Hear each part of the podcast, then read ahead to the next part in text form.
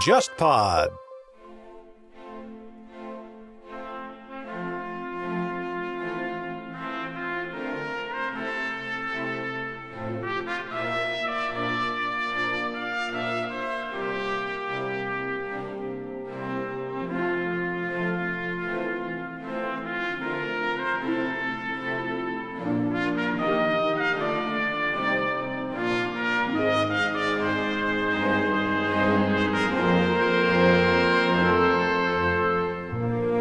像什么大久保利通，像西乡隆盛这些底层的志士，他们在往上爬的过程。嗯，所以这十年他们的表现就非常激进。但是到了一八六二年、六三年，这些人的位置稳固下来了，他们逐渐开始变成高级武士了。所以这个时候，他们的想法就开始和江户的这些老爷们差不多了，开始有相似的想法了，变修了。差不多吧。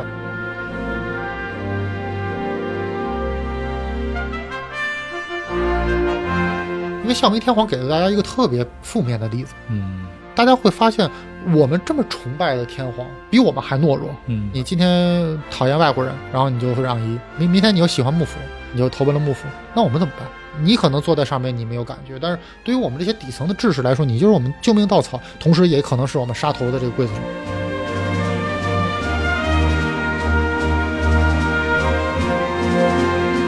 但是我就仅说从这个宪法的角度，明治的宪法其实并不完全和普鲁士宪法一样。为什么呢？因为它建构的底层逻辑就不一样。普鲁士的国王是一个非常强大的、强悍的军人，但是对于日本人来说，日本天皇就没有一个人真正懂军事，没有一个人真正实际带过兵。如果完全以普鲁士宪法作为一个底层的话，其实是不够的。各位听众，大家好，欢迎收听这一期的《忽左忽右》，我是陈彦良。今天也是非常高兴，又请到了湘西之水老师。大家好，我是湘西之水啊，我研究的是日本中世纪以来的这个历史，比较希望跟大家再聊一聊。是我们上次跟肖西老师聊了去年的大后剧啊，二零二零年《麒麟来了》。其实我觉得他的大部分的角色演员都确实演技也在线，但是也很遗憾啊，因为受到一些外部环境的影响，我们也看到了他的中后半段大量的一些室内的拍摄，确实也最终也影响到了这部剧的质感啊、当然不得不提就是长谷川博己他所饰演的这个明智光秀。也确实存在感比较薄弱，非常薄弱，应该是史上最薄弱的主角了。对，当然我们上次请到肖西老师还有吕丽老师，我们一起聊了聊这个战国时代，也聊了聊围绕战国时代，当然最广为人知的那段时间，像本能寺之变、织田信长、明智光秀，围绕他们产生的这种阴谋论吧，以及这些历史上发生过的这些事情。而且我也发现，就是我们的听众里面确实有不少人对这个话题很感兴趣。那我想的是，战国那个系列，我们接下来肯定还是会做。但是今天请到肖西老师，我们来开一个新的坑啊，我们来聊聊近代的日本。我们的切入点是什么呢？我们找一个比较特殊的一个切入点，也是跟肖西老师去年出的两本书有关。一本名叫《明治日本建构史》，这个大家一听名字就可以有一个直观的感受，这是在谈一个后世如何去重新建构明治日本。啊，这么一个主题，嗯，然后另一本书啊，这个就跟我们今天要谈的话题是有直接明确的关系了啊，名叫《菊文大和会》，它的副标题是《日本近现代天皇简史》。虽然我想我们听众肯定人人都听说过天皇，也大概对这个称谓以及它背后所指代的这种权力形态略知一二。啊，我想可能对于很多人会认为天皇就是一个啊无比崇高的存在，以及他的权力意志。虽然我们一直在说日本的宪法，它和普鲁士宪法之间的关系，大家会认为天皇是否在日本近代史上就是发挥着所谓的叫如臂使指的这么一个绝对权力的绝对力量的这个作用，但现实或者说历史上发生的往往不一定是这样。我们今天就来聊一聊这个。当然，日本的天皇制度也是历史悠久了，不可能从头开始聊。那我们从什么时候聊呢？不如从日本近代历史上我觉得最重要的黑船事件嘛。好好好，一八五三年，佩里舰队来到日本，那会儿的这个，因为我知道当时当家的肯定还是幕府啊，江户幕府。那当时的一个天皇，他和幕府之间的关系是一个什么样子？当时一八五三年黑船来航的时候呢，其实整个日本当时还是处于江户幕府的统治之下嘛。啊，江户幕府的统治者当时是十二代将军德川家庆。这个就是黑船来了以后呢，当时很有意思的一个桥段，我也在书中引用了。什么呢？就是有一个呃美国的使者把自己的一封国书，然后递给了日本负责这件事的官僚底下的一个小官。然后这个小官拿过来以后呢，他发现这上边有两个荷兰语的单词，因为当时日本跟国外在进行交流的时候，嗯他只和荷兰进行交流，所以说呢，外国人知道这件事儿，他来到日本以后就给他写了一个荷兰语的国书。然后呢，这个荷兰语的国书里边就提到了两个词，第一个词就是皇帝，呃，荷兰语就是 Kaiser 嘛。然后第二个就是这个大臣，负责的大臣 Minister。拿到这个国书了以后，哎，日本的小官吏就按照惯例给他标上了，在这个 Kaiser 旁边标上了一个什么呢？将军。然后在那个 minister 旁边标标上什么呢？标上老中，相当于当时的这个最高的议政官。这什么意思呢？就是说这么长一段时间以来，我不管你西方是怎么定义皇帝的啊，怎么定义什么大臣，在我这儿，日本对外的邦交，这个皇帝就是幕府将军嗯啊，他是代表了整个国家的，而天皇并不代表国家。所以说呢，实际上佩里一八五三年来了一趟，然后一八五四年二月的时候，他又来了一趟日本，他一共来两趟日本，两趟日本跟日本签订了这个不平等条约嘛，啊，让日本开国什么的。但是他来了两趟，一共待了小一个月的时间，根本就不知道日本还有一个天皇，他以为日本只有一个将军，这个将军当时对外叫大军嘛，大军在日语里叫做泰坤，后来这个泰坤被英国人给借过去了。大亨嘛，地产大亨，什么铁路大亨，对吧？就是那个大亨。嗯所以说，就是可以看到当时日本人的认知里边，他并不认为说啊，这个天皇就如何如何啊。实际上，就在当时来说，就算天皇本身，他也不叫天皇。当时天皇恢复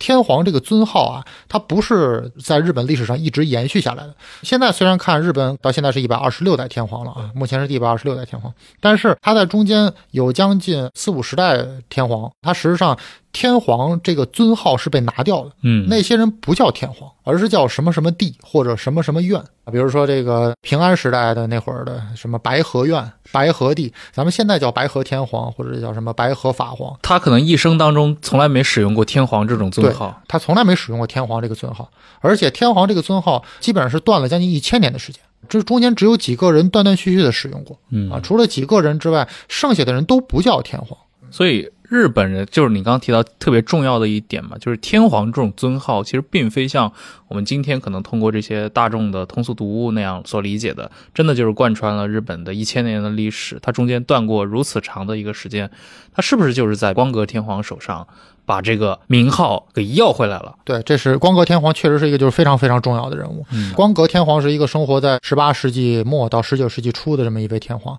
然后这个人呢，把断绝了一千年的这个天皇的尊号重新拿回到了自己的手上。为什么呢？其实也很简单，就是当时在幕府来看，幕府在十八世纪到十九世纪这个历史转折期的时候，幕府也经历了非常非常大的动荡。首先，一个最大的动荡就是当时一七八三年开始的日本所谓的这个叫天明大饥馑，就是饥荒。当时这个饥荒在日本持续了十年以上。不完全统计啊，日本的人口是锐减了百分之二十，当时是一个非常非常大的一个自然灾害事件，嗯各地的火山都喷发呀，寒潮持续的涌来，天天的干旱，干旱之后马上又是洪灾，就所以这种事情就在当时来说，对幕府它的存在其实形成了非常大的冲击。就是当我们遇到了巨大灾荒冲击的时候，其实很容易就会出现什么呢？出现一些我们需要一个精神上的信仰。这个时候，我们可能需要一个精神上的信仰来帮助我们挺过这段时间，尤其对于古人来说就更是这样。嗯而且在之前的这个一七七九年还是八零年，在这个冰岛的一座火山也喷发了，隔这么远，当时也喷发了啊，这就是当时形成了十八世纪到十九世纪的一个巨大的寒潮嘛。这个是全球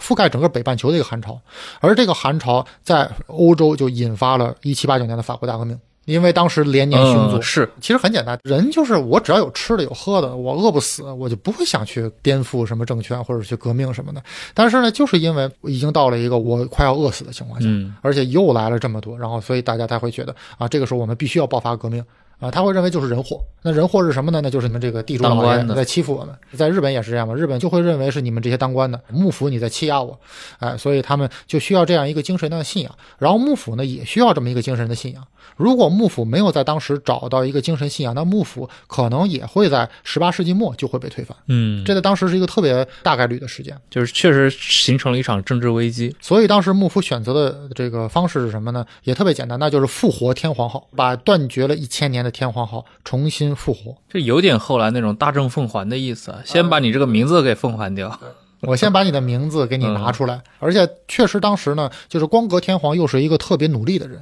嗯啊，就这个人一辈子都特别的卯着劲儿，你可以感觉到这个人一直到他去世之前，他都特别的坚定，就是我一定要恢复那些断绝了上千年的，包括天皇的礼节，包括国家的礼仪，我全部都要给他恢复过来。哎，那我觉得他这个人就很奇怪，那为什么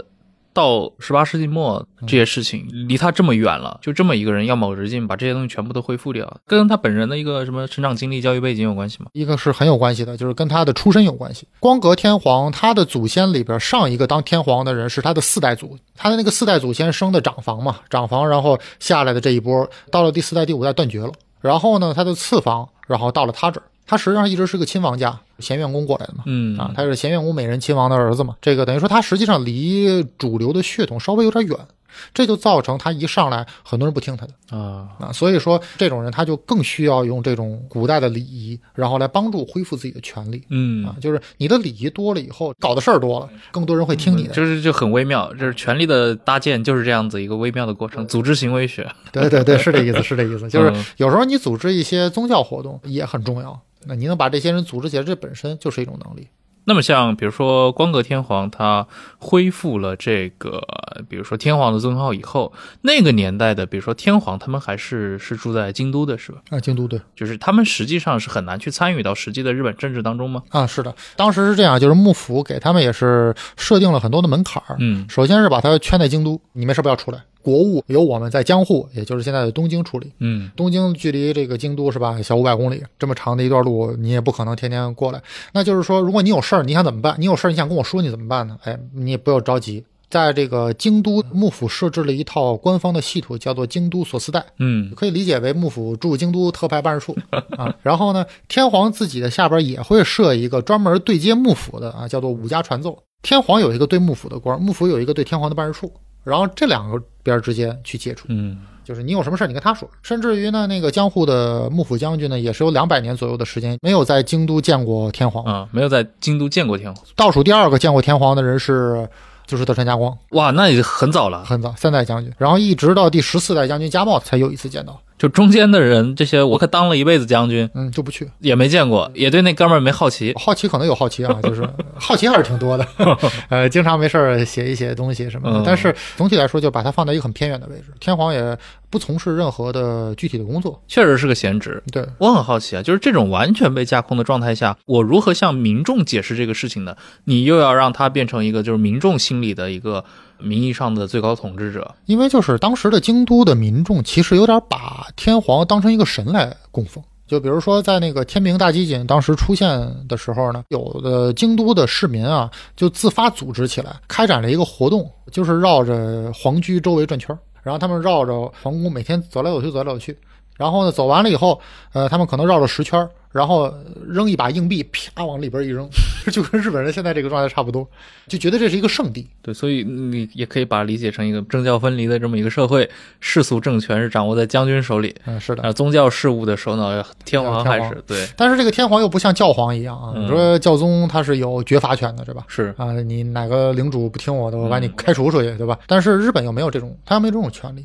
你说你天皇神道教，嗯啊，你说你是教徒吗？也不是。实际上，在日本也没有神道教这个称呼，它就叫神道。就有点像中国也是说儒家什么，也没有说对，没有儒教这种说法。对，神道也没有神道教这种说法。嗯对，是这样。其实天皇也有一个身边的这么一个班底嘛，嗯，就是所谓的公家啊，对或，者公卿这些群体。当然，我们其实也知道，像比如说像丰臣秀吉，他们自己也也担任过像官白，后来也比如说升格为那个太政大臣、嗯，对对对，啊，像这样的一些职位，撇除了像丰臣这样的一些实权派来担任的话，在历史上这些人在政府中是一个什么样的地位？他也跟天皇一起靠边站的吗？还是说他们能参与一些幕府这边的一些世俗事务？就是日本是这样啊，我大概解释一下，就公卿里边分为两种官，一种叫做令制官，一种叫令外官。嗯令制官就是说，在九世纪左右就已经确定下来的这一套成熟的官僚体系，学习了中国唐朝唐代的然后呢，但是后来啊，随着这个日本自己的发展，他们有国情嘛啊，根据自己的国情又设了一堆别的官儿，这个叫令外官，就是他不在最早的这个范围之内。太政大臣呢是属于令制官，嗯，但是像官白就属于另外官，包括摄政。像这种另外官的话呢，就是因为传统的官僚找不着他的位置，所以设了一个另外官。嗯所以其实就是另外官比令制官更重要。啊，所以为什么丰臣秀吉当年一定要当官白？反而其实太政大臣这个太政大臣像是一个虚衔，然后一直到了江户时代嘛。那到江户时代了以后，就是大家其实都没权利。但是呢，关白由于操控着一个特别重要的点，就是对接幕府的那个武家传奏，嗯武家传奏是直接向关白负责的，所以说关白多多少少是有点权利的。我卡着这条道，跟幕府的沟通哎，跟幕府的沟通是归我的。那么关白到底由谁来担任这件事情，实际上也是由幕府说了算。啊，幕府希望找一个亲幕府的人嗯，来担任关白。嗯，所以说后来到了幕末，就是幕府和京都呃朝廷之间已经呈现出就是白热化趋势的时候，你会发现这个官白还是站在幕幕府这边。对，啊，这个既然萧息老师 Q 到了这个幕末的江户幕府和这个京都的以天皇为代表的这个朝廷群体的这个对立，那我想我们就可以来聊聊这一段。这是发生在孝明天皇时代吗？啊，是的，孝明天皇时代，也就是所谓的这个黑船事件之后。黑船大行事件之后，之后，黑船这个事件以及它背后带来的开国这种要求是如何让朝廷和幕府产生冲突的？这个事儿首先是什么呢？它是两个方面的原因。第一个事情呢，就是首先孝明天皇本人对于外国人特别反感，他是个排外的，他特别排外，但是他排外的原因非常简单，他不是因为有什么理念上的排外的原因，就是他就是被吓着了。呃，而且吓着他的人不是美国人，吓着他的人是俄国人。当时有一个俄罗斯的舰队，然后当时那个舰长叫普夏金嘛，他当时来航日本是在一八五四年的时候来的，就在美国之后，美国先来，他后来。他其实本来一八五一年就想来，如果是他先来的话，就变成他是黑船来航。然后这个普加金一直想来，但是当时的这个俄国皇帝就是不太想让他来，呃，说你先别着急啊，我这边还打着克里米亚战争呢，你先对，一八五四年，对，这正在对吧？你那个我这还打着战争呢，后来他不顾一切，我非得要去。去了以后，然后他把船并没有开到这个江户那边，他把船直接开到了大阪，啊，也就是开到了靠近京都大概差不多五十公里的左右的地方。嗯，天皇就被吓着了，所以当时天皇想的就是我能不能赶紧跑，他都给自己规定了一个完整的跑的行程这么怂的吗啊，吗？对，特别怂。然后呢，他自己都在想，哎呀，我去了一世神宫，我要吃什么？他主动把每天的饭量减了三分之一。就可能确实悠游惯了，就是他在京都待的时间待的特别长啊，身边都是就是很安全的东西，突然来了一个让他感觉非常不安全的东西，所以他对我非常排外。那这一点是可以说是京都朝廷和幕府之间的一个特别大的冲突点，永远没有办法说服上明天皇。第二个重要点就是什么呢？就是当时的攘夷志士，就底层的这些武士，这些武士他早就不满意幕府了。他对幕府的不满是为什么呢？我们现在都认为，比如说江户时代是一个大地主欺负小农民的这么一个时代，总体的这个构架是对的啊。但实际上，当时有一波人是处于农民和大地主之间的，就是这些底层的武士。嗯，这些底层的武士，他有这个武士的身份，他看似很高哈，别人出去的时候都叫一句啊，我萨姆拉一萨玛，武士大人也是老爷，也是老爷啊。但是呢，问题在于他没有什么钱，嗯，过的日子又很穷。哎，这个其实就是那个像《龙马传》里哎面，，坂本龙马这样的对，当然土佐的情况比较特殊啊，它还分什么上市、上下士，士和下市。对，其实不只是土佐，嗯呃，上市和下士这种分法，在日本全国的各种地方其实都有，而且越是偏远越是严重。嗯，你比如说萨摩，萨摩就分成了十等十等啊，他们有十个等级的嗯武士。你像大久保利通啊，像西乡隆盛啊这样人，他们是排在第九等。嗯，这个坂本龙马实际上下士里还分，龙马属于下士里还算可以的，他属于有钱人嘛，他属于有点钱的人。对对对，他属于有点钱。他们家做生意的，对对对，所以就还行。就他们，我给他起了一个名儿啊，就这种人叫做边缘利益阶层。嗯，什么叫边缘利益阶层呢？就是说，在成平时代、太平盛世的时候，这些人被拉入到了这个呃权力这个权力队伍里边，对。啊、干一些非常细枝末节的活儿，嗯。比如记记账啊，帮人安排安排事儿啊。也可以算成统治阶级，你也可以把它归为统治阶级，但是这些人很脆弱，就是一到比如说有饥荒或者有逃难的这个时节的时候，他们过得很有可能就会马上把他们扔到农民那个里边去。嗯，啊，他们很容易变成农民，所以说这些人他们的危机感非常强，他们的危机感比一般的农民还要强，因为农民他感受不到，就是反正对于那个时代的农民来说，卖儿卖女就很平常。我今天村子里死了几个人也很平常，他也不会想到去反抗。然后真正想反抗的人就是这些边缘利益阶层，过过稍微好一点的日子，哎但是经历了阶级下滑，接着阶级下滑，接力了消费降级，然后 他就不愿意这个样子啊，他就想去反抗，他想摆脱这种命运啊。这个时候，呃，幕府下了一个令，我要开国。那这个时候，所有的这些边缘利益阶层都觉得，你既然开国，那我就要反对你的开国。而且正好京都的天皇不愿意开国，那我们就可以拥护天皇，有了大义，我们有大义名分。所以像这个土佐有土佐秦王党，对吧？是说的很明白，我们秦王对不对？援助天皇陛下，他们把天皇当做了一个捧在手里的这么一个人物。那维新志士就觉得，哎，挺好，我有这么一个人物，我就可以实现我可能下一步阶级跃迁的这种可能性。嗯所以说，在当时来说，这些人就逐渐拥立着天皇这个势力就崛起了。嗯，所以我一直在说，就是天皇名义上的权利，然后加上这些维新志士他们实际上的这种军事暴力，然后两方结合起来，形成了一个很强大的这么一个政治势力，就反幕府的这么一个政治势力。反幕府的政治势力。对。尊皇的思想，加上攘夷的思想，但似乎他们都是很反对开国的思想。这个又在跟我们在传统，比如说我们在中学教科书里面学到这个日本那一段的时候，至少我想大部分中国学生通过这种教科书的简单认知，会形成一个非常粗糙的一个判断，好像认为幕府是反对开放的，啊，呃，那传统的像萨摩藩这些、长州藩这些是主张开国的，于是整个的明治维新是一场主张开化的思想的力量击败了这种守旧秩序的这种力量。但是这个好像跟我们刚聊到的这种对立又非常不一样。我觉得可以聊一聊。你说是开化的思想战胜了封闭的思想，也没有什么太大的错误。嗯但是呢，这个我觉得不能特别简单的归结到就是幕府就是封闭的，或者幕就是幕府就是开国的。其实这个事情双方都是有一定的取舍。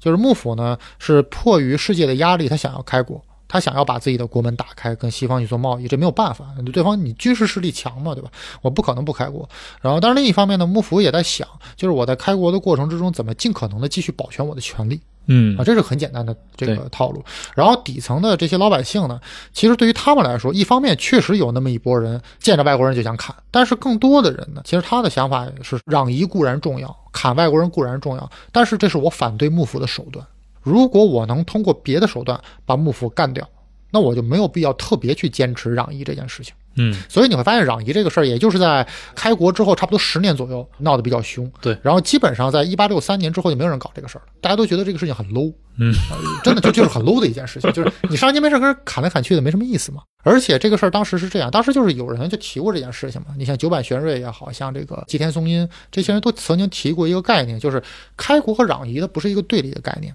开国是我要跟世界上做贸易、做生意，对吧？攘夷我是要干掉外国人，对吧？那我可不可以搞另外一件事情，就是我开了国，我做到比你们世界上所有的人都要强，嗯然后我把你们干掉了，这是不是也是一种攘夷呢？这就是吉田松阴所说的，就是大攘夷和小攘夷的区别。就是你们坚持的那个，有一个外国人来，我就把你砍掉，这叫小攘夷。嗯但是呢，我把日本强大起来，我什么都比你强，什么都比你好，我们的老百姓过得比你也好，你们谁也打不过我，这种叫大攘夷。辩证法来了啊。否定之否定来了，基本上就是你也可以看到后来的日本，就是在二战以后，其实走就是这条路嘛，让日本成为一个大家都喜欢的国家。嗯这就是所谓的大攘夷思想啊。然后后来其实大部分的一开始嚷嚷着攘夷的这群志士，他们都接受了大攘夷思想。嗯，所谓的大攘夷思想，你就看跟开国其实没什么区别，是也就是幕府坚持的是开国，嗯，然后呢，那些西南雄藩坚持的其实是个大攘夷思想，所以双方其实就没有矛盾了。所以说，唯一的矛盾就是，就是你看这个人到一个什么位置。黑船来航之后十年左右，这个时候这个时段是什么呢？是幕末我刚才提到的，像坂本龙马，像什么大久保利通，对像西乡隆盛这些底层的志士，他们在往上爬的过程。嗯所以这十年他们的表现就非常激进。但是到了一八六二年、六三年，这些人的位置稳固下来了，他们逐渐开始变成高级武士了。所以这个时候，他们的想法就开始和江户的这些老爷们差不多了，开始有相似的想法了。变修了。呃，变修了，差不多吧，嗯变修了，哎、所以他们就变成小攘夷，就变成大攘夷思想。嗯，是，因为坂本龙马很著名的就是希望协调这种西南强藩和江户的矛盾。对，是的，有了大政奉还嘛。是的，是的，所以我们其实，在那个过程当中也会发现，各方似乎都是对这个事情有一些，比如谨慎的处理。幕府也没有选择特别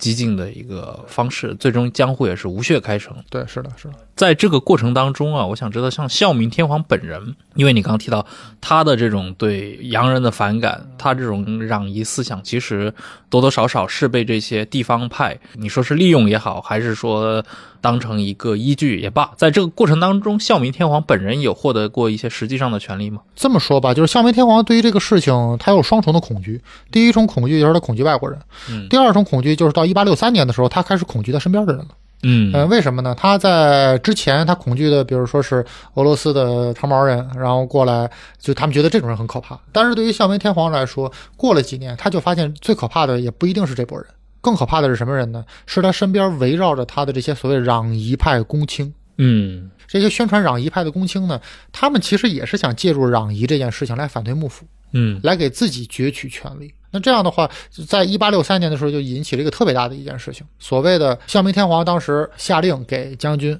这个德川家茂，告诉你要在一八六三年农历五月十号的时候，对全国的驻扎的所有外国人一起开战。呵，听上去很中二，对吧？跟这个老佛爷水平差不多，对，差不多就是对某某某国宣战，对某某某国宣战，就差说这个。对所有的洋人宣战。啊，对所有的洋人宣战，基本上就是这样，所以也挺奇怪的一个事情。但是这个事情是不是孝明天皇本人的意思？我觉得有一部分是他的意思，嗯，但是我觉得更多的一部分是京都朝廷想要逼江户幕府去干一些事情。江户幕府很聪明，他他他没干，后来只有一个翻干了，就是常州翻干了。常州翻他用他的炮台轰击了当时路过的一个美国的商船，给打沉了。然后后来招致了四国舰队炮击长湾。嗯所以当时来说呢，就是孝明天皇他认识到这个问题，就是说他觉得我这么去跟这个外国人直接开战好像也不太行。然后这个时候就出现一个什么事儿，他身边的攘夷派公卿有一个人叫做三条十美嗯啊，这个人后边还会出现，这个人一直活到一八九几年的状态。三条十美这个人呢，他当时就很激动，天皇陛下，你看咱们让幕府五月十号约好了全国一起攘夷，结果他们谁都没动。只有这个常州藩动了，剩下的幕府人都没动，这说明什么？说明他们不尊重你。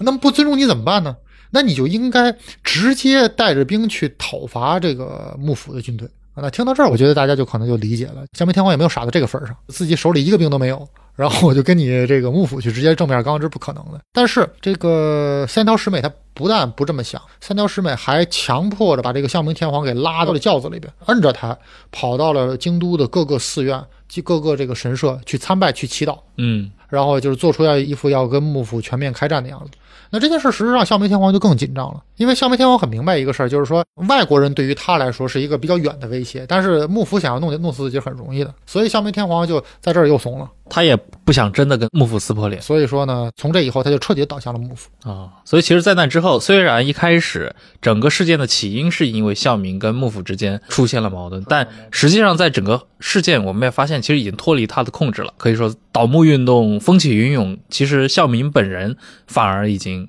更亲近幕府了。对，因为孝明自己发现一个问题，嗯，就说白了，他是个特别怂的人。后边的明治天皇我也想说，就明治天皇也很怂，也很怂。就是这几个天皇里，就是没有几个是可以说是硬汉，可以说没有一个是硬汉。我觉得这也很正常，没有一个带过兵嘛。对，你想，他们从小也是长在深宫之中，对啊，对啊。其实说白了就是这样。就是一群很患得患失的人，我就是普通人嘛，而且你也不是说你像幕府将军那样，从小被当成一个实际统统治者来培养，对你没见过那种大场面，对你参加的都是一些宫中仪式什么的，是，也就这个，那你不可能有什么特别大的这种想法。所以孝明天皇基本上来说，他有他的想法，但是他后来基本上就是跟着时势跑，所以也是一个就是被这个时代给裹挟了。所以这也就是为什么后来维新的志士他们在建构明治时代的天皇制度的时候，他们一定要把天皇本人的作用尽可能限制到最小，因为他们发现天皇太不可控了。就是天皇，你这个人的性格，你不一定是个非常强的性格这个其实有点那种后来二十年代天皇机关说的味道啊。对对对，有点这个意思。你天皇本人怎么想不重要，不重要，不重要。重要的是你表达出来的想法是什么样。是是是，对，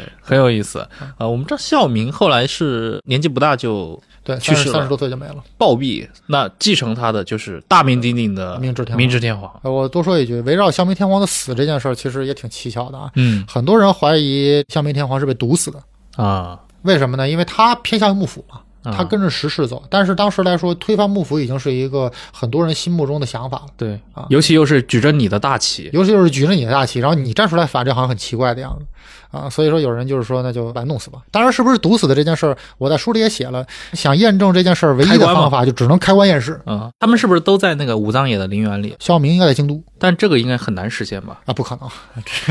而且也没有这个必要。你专门为了去验证这么一件事儿，嗯萧明天皇怎么死的？其实这件事情不那么重要，嗯重要的是什么？重要的是他死了以后继任的明治天皇是一个小孩儿，嗯，还是一个十六岁的孩子。十六岁，而且有记载，就是明治天皇在他继位之前四年，正好京都的爆发了这个禁门之变嘛。嗯在禁门之变的过程之中，明治天皇看见这个刀光剑影，他就吓晕过去了。啊，你就可以看到，这是一个受过心理创伤的孩子。嗯，对吧？对，虽然今天的人可能在回溯明治那个时代，是跟很多那种昂扬向上对、进取精神这种对对对对吧？开拓万里波涛这种不国威于四方的，甚至用大地来形容明治大地但真实中的明治很可能和这些各种光环嵌套的那个叫做明治天皇的政治符号其实很不一样很。不一样。就是我也一直在提到，就是明治天皇叫木人嘛，对吧？嗯啊，叫木村西头叫木人。然后其实木人和明治天皇可以看作两个人，嗯就是明治天皇是一个是日本国的象征，嗯，是日本需要为自己打造出来的一种象征。日本特别需要一个强势的君主的形象，告诉大家，我们日本是万世一系的，我们是伟大的国家，嗯你们是陛下伟大的臣民。我们拥有一个像普鲁士国王那样强大的、强悍的军事战略专家，嗯。但是这是一个外壳，这是一个政府想告诉大家的东西。但是真正的牧人，他撑不起这么大的一个盘，嗯，他还是一个曾经被刀光剑影吓晕过的一个小孩。吓晕过，的一个小孩儿，嗯，就是这样的。就是牧人这个人，他更像是这个时代的旁观者，嗯，就他没怎么参与过明治时代的大政方针的决策，甚至于明治天皇就是在明治维新成功了以后，明治天皇发的第一篇诏书，嗯那个诏书是什么呢？那个诏书的内容首先不是他起草的，嗯啊，是他的身边的这个幕府的志士们起草的。幕府志士起草了一个诏书，然后这个诏书起草了以后，由他的叔叔那个毛笔字写的很好，然后交给他让他念，他就这么一个主功能，就是你要把它念出来。所以某种意义上，它相当于一个什么呢？它相当于整个日本这个国家的一个脸替，就是他出张脸，嗯，出个声音，能念出来就行。真的是脸替，这就是明治天皇一开始，因为孝明天皇给了大家一个特别负面的例子。嗯大家会发现，我们这么崇拜的天皇，我们当做宗教里头当做神一样崇拜的天皇，比我们还懦弱，对吧？孝明天皇是一个随风倒的人，啊，孝明天皇，你今天讨厌外国人，然后你就让一；嗯明明天你又喜欢幕府，然后你就投奔了幕府，那我们怎么办？我们摇来摆去的，那我们就死了。你可能坐在上面，你没有感觉，但是对于我们这些底层的志士来说，你就是我们救命稻草，同时也可能是我们杀头的这个刽子手。对，所以说，对于这些底层的志士再去建构这个明治帝国的时候，那他们就要想，我们可能确实需要一个对于老百姓的宣传的时候啊，确实需要一个明治大帝。嗯，但是我们在日常在做事儿的时候，千万不要有一个皇帝来指挥我们是就不能让你发挥那么大的一个作用。啊。所以明治天皇也是这样，就是他在成长和这个建构的整个过程之中，就在这个明治的这个国家一点一点一点一砖一瓦的搭起来的时候呢，明治天皇在前十几年的过程之中，他一直被排斥在外，直到后来，我一直在说，明治天皇其实有一段时间，他也对政治的这个形态有过一定的很主动的一个作用，嗯是发生在一八八零年到一八九零年之间。啊，这十年是明治天皇个人意志和国家改革结合最密切的时候。因为这个时候遇到一个事儿，整个明治政府也遇到一件事儿。嗯什么事儿呢？特别简单，就是像西乡隆盛、大久保利通、这个幕户孝允，就这些咱们听过的所有的三杰优秀的呃三杰，这个明治国家的开创者，在一八八零年之前全死了死掉了。啊！甭管是怎么死的吧，对，有被刺杀的，有被刺杀的有有自杀的自杀的。有叛乱了，发生自杀了，呃，西乡隆盛嘛，对吧？然后呢，你就可以看到，就第一波人全死了，而且死的原因基本上都是因为自相残杀。嗯那大久保利通是被自己人刺死的，西乡隆盛叛乱，呃，幕户孝允也是被自己人逼的，对是吧？大家都是死在一个非常憋屈的状态下。那到了一八八零年这个时候，整个明治政府呈现出一个什么状态呢？那就是没有一个领导人嗯能够领导起所有的派别。嗯，这个时候的政治派别是打散的，可能大家会觉得就是有什么长州阀呀，有什么萨摩阀呀、土佐阀呀、肥前阀，这些确实也都有。每一个阀都有自己的一波人、一波势力，但是没有一个人能够说我站出来，我领导所有全局。再也没有像大久保利通那样大的人物。久没有像大久保这样的人，嗯，确实出现了一个在中央的一个真空状态。权力真空的状态。而针对这个真空的状态呢，有很多人想去争。最典型的就是伊藤博文这样的人。伊藤博文代表的是长州派，有一个黑田青龙，他代表的是萨摩派。嗯然后呢，土佐派这边是在民间的百元退助，然后这个肥前这边呢有一个叫大为重信这样的一些人，很多也都是政治派别，就基本上算是二代大佬吧。然后呢，这些二代大佬其实比一代可能也就小个五六岁嗯，啊，但是呢，因为他们好像保养的比较好，就这波人活得都特别久，是七八十岁。明治那一代的元老啊，特别是就是长寿，嗯他们这个真的集体都很长寿，除了可能被刺杀掉或者对对对，意外死亡。对，包括像那个谁，那个西园寺公望，嗯，那了一直活到 八十九岁，一直活到一九四零年。对四十年代，你想想，那开玩笑。所以说这个也是特别有意思。然后在那段时间就出现一个权力的互相争夺的状态，那这个时候就有明治天皇发挥作用的时候。啊，明治天皇这个人就可以说很精明，也可以说他也是被时代裹挟的啊。就是除了我上边说的这四派之外，其实有很多人是被这四派排斥出来的。有很多人就是我可能是常州派的人，嗯可能我出身于常州，但是因为我跟伊藤博文的个人关系不好，导致我被排斥出去了。属于这种失意派失意派啊，就有非常多这种人。那这种人都去哪儿了呢？就都去了宫里，啊，都被扔到了皇宫里边。因为当时的大家都一致认为天皇不是个很重要的角色，嗯天皇身边那群人呢也都不太重要，所以他们就把这些不重要的人都扔到了天皇身边。但是他们就没想到，天皇跟这些人之间也出现这些化学反应。这就是我刚才说的，明治天皇，你不管怎么去削弱他实际的权利，你对外你必须要承认他是这个国家的最高君主。对，他天皇的这个位置是一个最高的君主的位置，他的名义是有权利的，虽然他不一定能用。这些失意的这些人呢，你看着他失意，但实际上他也有自己的政治能量，可能每个人很小，所以这些人全都扔到了宫里以后，他聚在了天皇身边，然后跟天皇的名义的权利合在一起，他的这个权利就被放大了。嗯，所以当时就形成了一套日本学界所谓的宫中集团，你可以理解为宫廷派这个派别是可以参与到这个实际的实际的政治治之中之中的。啊，而且它起到了非常大的作用。而且你会发现，就是近代很多国家在从这个绝对君主制向着君主立宪制转型的过程之中，都会出现这种所谓的宫廷党。英国也是嘛。其实内阁制，内阁这个词儿最早不是一个好词儿，内阁制就是 cabinet，cabinet 是小屋的意思。最早他说这个 cabinet 说的不是内阁，说的就是聚集在国王身边的这群人。嗯而且是一个小团体。最早大家都是围着国王开会的，然后突然国王不跟你们所有人开会，他就叫就叫四五个人来来来来来到我小屋里。所以这个 cabinet 最早的意思其实是就是密谋的这群人，嗯然后后来英国干脆把密谋的这群人制度化了。嗯他就变成了咱们意义上的内阁。所以日本也是这样，日本也有了所谓的宫中集团，你可以理解为宫廷党。但是这个宫廷党呢，它又跟其他国家不太一样，最大的不一样就是他的这个君主是一个真的没什么见识的人，呃 同时也没什么能耐的人。所以没有什么能耐的结果就是什么呢？那就是这些权力就被下放到了这些有一些实际斗争经验的这些人，嗯，这些失意的人身上。正式身份是一个宫中的某个官员。可能是比如宫内大臣、宫内次官，很有可能宫内一个小职员，或者说是天皇身边的这个侍讲嗯，啊，就是一个讲席的。行走。哎，行走，上书上书房房行行走啊，就这么一个人。嗯你听出来官位可能不觉得他有什么，但他实际上就具有很大的能量，因为这些人他们承担着给天皇讲授各种知识的这样的义务。就比如说有记载嘛，就是他们讲学经常是在晚上九点，晚上七点到九点的话，那天皇基本上就是一边吃饭一边跟你们聊聊天儿嗯啊，有时候吃点零食，喝点茶，喝点酒，跟你们聊聊天儿。那肯定在听完你们讲了以后，天皇就会问问题。那天皇问的问题都是什么呢？那一定就是跟国家大政方针有关的。嗯更主要的是，这些宫中集团这些人啊，他知道你天皇爱问问题以后，他在讲事儿的时候，他就故意的拿一些引子引你问我。嗯，哎，只要天皇你问我，那就是天皇的下问，对吧？对，御下问，只要是御下问，我就必须回答。哎，那拿了这个天皇的御下问的这个回答，我就可以去怼伊藤博文这样前台的这些人。到最后，你把这个就宫中集团，如果你把它看成一个总的壳来说，嗯你把这个宫中集团连带着天皇套在一个壳里，如果你套这个壳里，你会觉得这个壳是一个挺有能量的壳。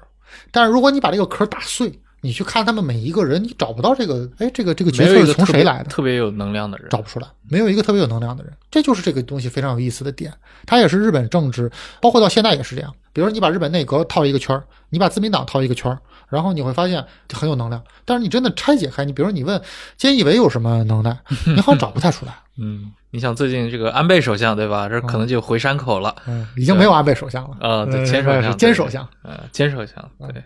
像我们其实刚刚提到嘛，就是在八十年代之前，嗯可能整个的一个像天皇，尤其像默人本人嘛，嗯明治天皇，他可能其实对整个的日本国内的决策，嗯，也无法发挥太多的一个作用。太多的作用那。是不是其实跟这种，比如说我们知道像明治，比如说在幕末有一件特别大的事，就是大政奉还。对对对，大政奉还某种程度上，其实在那么多年的时间里面，并没有真正的实现过。对，其实到后来也没怎么实现。嗯，即使是幕府体制已经被彻底打碎了，对，即使这些人已经，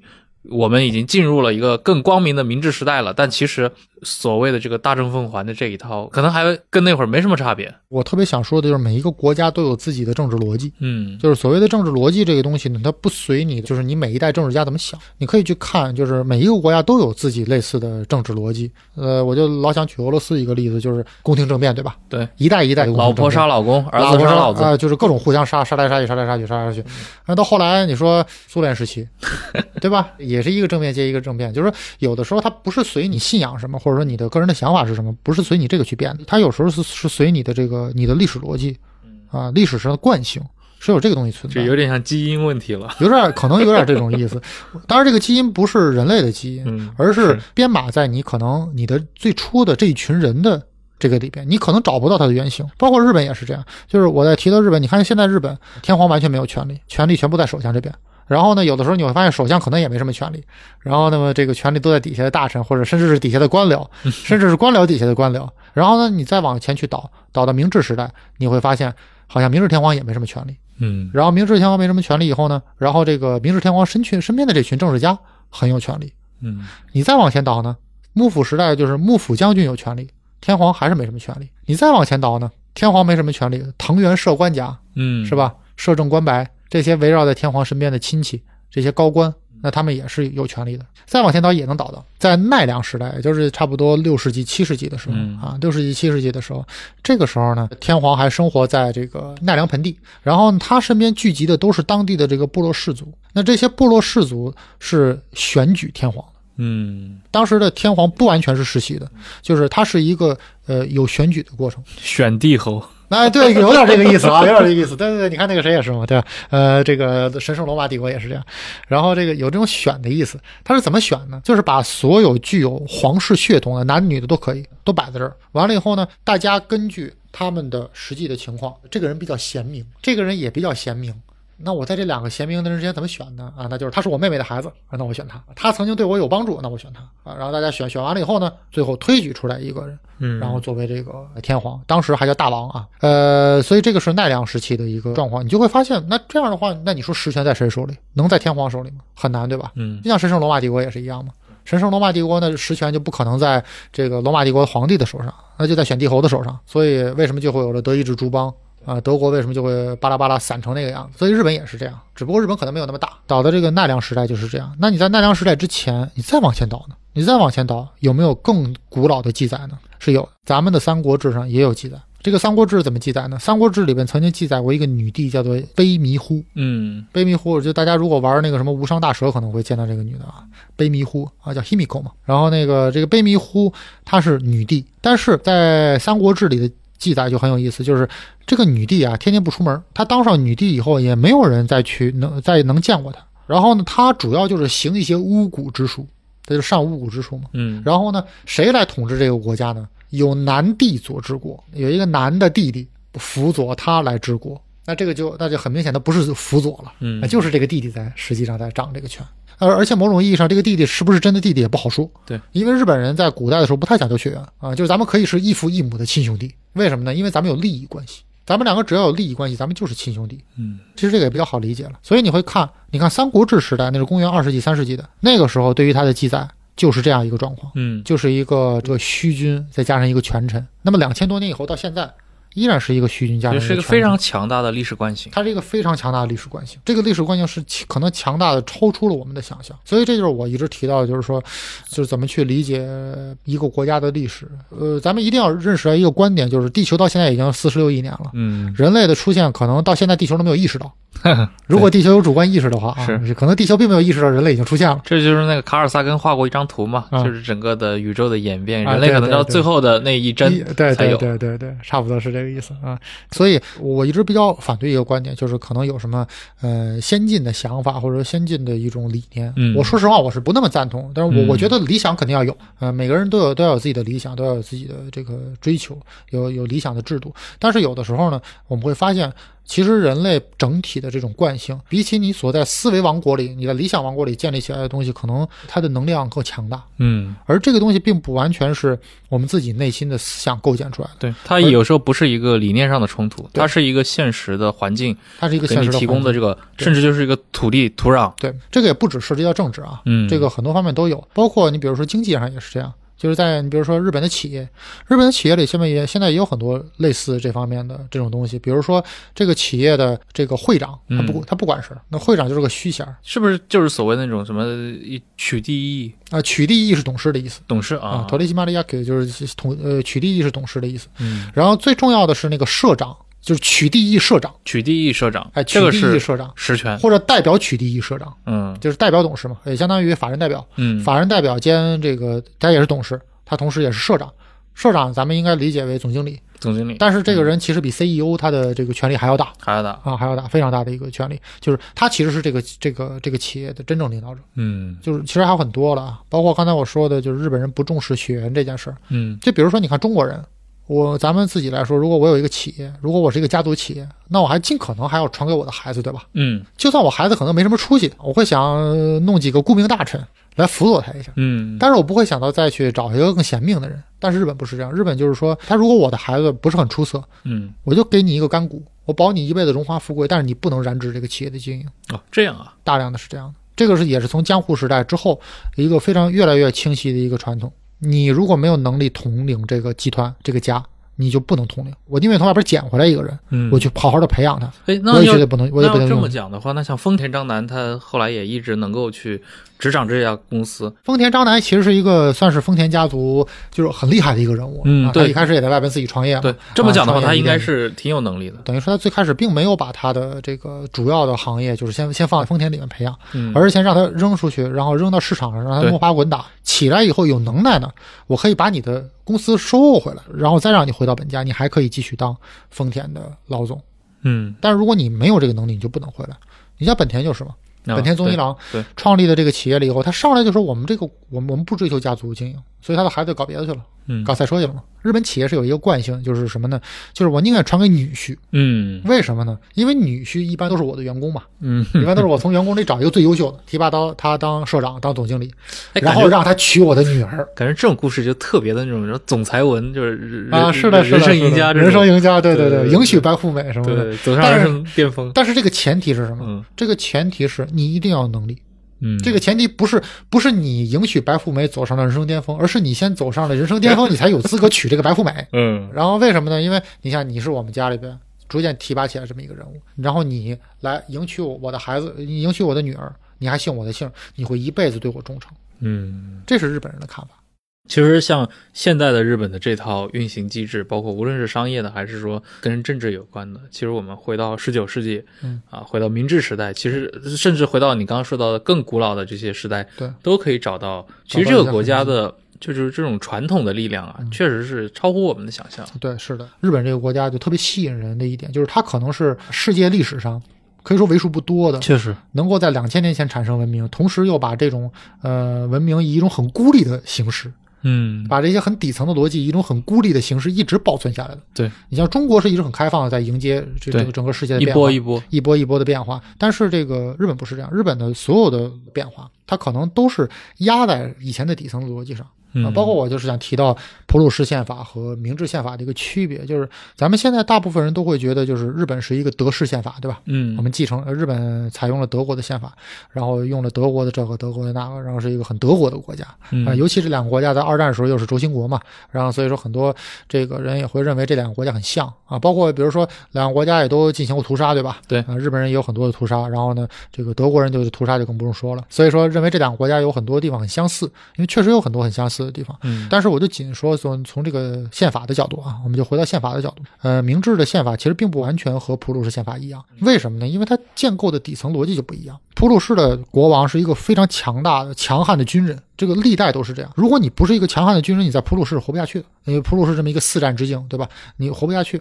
但是对于日本人来说，日本天皇就没有一个人真正懂军事，没有一个人真正实际带过兵。那这样的话呢，那你怎么去这个在明治初年的时候去建构这个这个国家？你如果完全以普鲁士宪法作为一个底层的话，其实是不够的。所以说，这个日本在搞这套制度的时候，他就做了一个非常巧妙的处理。那就是他借助了宫中集团的力量，让这些宫中集团的人把他们顶到高位，把这些人顶到高位，让他们能够和自己，能够和伊藤博文这些在外边的政治家能够形成相似的这样的利益集团，然后让由伊藤这样的外边的政治家来替代他们的作用。等天皇你你想发任何一条命令的时候，你的命令都要经过身边的这些人的附属。嗯就是什么意思呢？就是你天皇签一个字儿没用。你比如说，你天皇想签一个主持这个国家，就是比如说什么司法方面的问题，那你就必须要有司法大臣嗯跟你一起签。如果没有司法大臣跟你一起签字的话，没用，这个东西无效。它其实有很多限制军权的，其实就是不想让你参加这个事情嗯，啊，你就最好不要参加这个事情。你的权利让给我们就行。让给我们就行，嗯我们写好的东西，你去，你你盖个章，你点个头就行了。你你嗯你最好不要发出任何意见。所以你会发现，就是到后期了以后，呃，天皇也认识到自己的权力和能力比较小了以后，你会发现天皇几乎没有什么话说了，就是底下送来一个文件，天皇可能就签了；上一个文件，天皇就签了，嗯，啊，大概就这样。刚其实也提到，就是当这个明治维新三杰那三位大的元老死了以后，其实明治本人他的这个从政的活跃度，包括他的政治的参与，其实也客观上变得更多了嘛。呃，对，是相对更多了，在一八八零年到一八九零年这个过程之中，相对比较多，是这样的。然后，但是到了八一八九零年，因为有一个大事件嘛，就是呃，就是明治宪法出来了。宪法颁布了以后呢，呃，就某种意义上就是说，天皇啊，这个他想说的任何一句话，呃，怎么说呢？你为什么你为什么接触到的天皇他说的话少，你知道吗？嗯并不是因为天皇说的话真的少，而是因为天皇说的每一句话，他身边的人在记录的时候和这个在筛选的时候，他是有一定的选择性的。啊，就比如说你是天皇，然后呢，你今天说了一句不合时宜的话，你说我想，你说我想杀十个人，然后宫内大臣就啊，你说什么？没听见，没听见，没没，只要我没听见这个话，就天皇就没说。嗯，难怪就是我们看到历那个记载中的这种天皇，总觉得是一种过于光辉的形象，对你这个简直就像个非常和时代格格不入的人。圣人，呃，呃圣人那么的儒雅，大帝，对对对对对又很儒雅，对对，对，然后不轻易开口，对对对对对，因为不儒雅的话是不会记下来的，不儒雅的话不是天皇说的话，嗯，不儒雅的话是牧人说的话，是。是牧人说的话，牧人说的话不一定是天皇说的话，他可能自己本人也有自己的脾气，但是这些就嗯。在历史中就在历史的长河之中就被过滤掉了。对，然后以至于什么呢？就是 包括在比如说甲午战争开战之前，嗯，明治天皇对于甲午战争的开战，其实他是很恐惧的恐惧，啊，他不是很愿意打这场仗。包括他在之后，他也说了一句特别著名的话，这句话留下来了嗯啊，但是是以一个特别奇怪的形式留下来的，叫做什么呢？这个这场战争不是朕的战争嗯，啊，是大臣们的战争。他不太想打甲午战争，他不太想打甲午战争，他主要的原因是什么呢？就还是害怕吧。我觉得也是比较简单的，也就是说，毕竟啊，咱们现在来看，可能咱们能分析出来清朝这个有很多衰弱的地方、腐败的地方，但是毕竟清朝还是世界第三、亚洲第一这么一个舰队。然后呢，日本的舰队也是刚刚组建起来，没有人知道谁能打赢，谁能打输。那在这么一个状态之下，就是日本呃跟这个清朝开战了以后。他其实，在第一时间，没有人能预测到谁能谁能赢，谁能输。包括跟俄罗斯帝国、跟沙俄在打仗之前也是这样。跟俄罗斯打仗之前，明治天皇也说了，他做了一首非常著名的诗嘛。诗啊，后来四十年之后被他的这个呃孙子引用，昭和天皇被昭和天皇引用。昭和天皇是一个特别，就是他在日本史上是一个特别奇特的存在。就这个人，这个天皇在日本史上从来没有出现过。嗯啊，他是唯一一个是像昭和天皇的这样的人。但是除去昭和天皇之外，就比如说明治天皇，在那个时候，明治天皇就是一个特别不愿意去打仗的这么一个想法。我不太愿意打仗，但是很快他自己这个想法也没什么用，因为呢，这个大臣们都说要打了，你能说不打吗？嗯对吧？是这么一个问题啊、但是呢，明治天皇我们也要看到啊，明治天皇也有很多，就比如说这个战役真正打起来了以后，明治天皇也有特别多的，就是关于战争的指点。就是说，你可以看到这个人就是可能跟他爹有点像，顺风岛啊，就是发现形势不错的，发现形势不错，哎哎，可以扬国威于四海的时候，那我何乐而不为呢？啊，这个时候他也会变得特别的激进啊，包括告诉前方要怎么打，要怎么打，要什么坚持什么什么精神，什么什么这那的，哎，就这种这种词儿也也也会有，而且最重最重要的也是什么呢？大家也一定要记住，这种话是被他的身边的人筛选和记录下来的。包括那个，这不是朕的战争，这是大臣的战争。这句话为什么会留下来？是因为当时很多人的预测是，有可能清朝会打败日本。啊，那如果清朝会打败日本的话，留个底。如果打败日本的话，那是不是这个明治天皇会被追责呢？对，你要被追责的话，那你就要退位，或者说甚至有可能被干掉。那这样的话，我就一定要留出这么一句话来告诉大家：不是天皇下打的，是底下的大臣们想打的。嗯，后来昭和天皇就在利用这个东西，昭和天皇就多次的留下自己啊，我不想打仗啊，我不想打仗，我也不想打仗，我不想打仗。但实际上呢，他是利用非常巧妙的利用这点。昭和天皇是个非常非常聪明的人，昭和天皇他作为天皇的这个裕人，我们也可以回头找机会专门聊好好聊一对期。对，啊，然后说到明治天皇的话，其实我觉得今天这一期也算是给这个明治大帝去了一下媚啊。可能明治时代确实是一个对日本人来说是激动人心的时代，但是明治大帝本人其实他比较像个旁观者。，但是里面还是有一些异类啊，嗯出现了一些人，就是似乎也没有去试图控制明治，同时对他个人死心塌地。我想说就是乃木希典呀、啊，好好好好，所以所以是不是也是因为如此，明治才格外的对乃木确实有很多有很多很多，多，对对对对，他和乃木的关系真的非常好嗯啊。就是我也提到一些桥段嘛，就是他乃木曾经在这个西南战争时期打过一场特别著名的败仗，就是他跟呃他去跟西乡隆盛打仗，他的那个军旗被人抢走了，啊这是一个特别 就是特别作为军人来说非常耻辱的一件事。情，丢脸，嗯对，非常丢脸的一件事。嗯。然后呢，乃至于当时的乃木都想自杀，后来被拦住了。然后结果过了个二十年左右吧，然后天皇在南巡的时候，然后带上乃木希典一起，大家坐火车一起去嘛，正好路过当年乃木希典战败丢军旗的地方，嗯。然后天皇就专门写了一首和歌去给乃木希典看，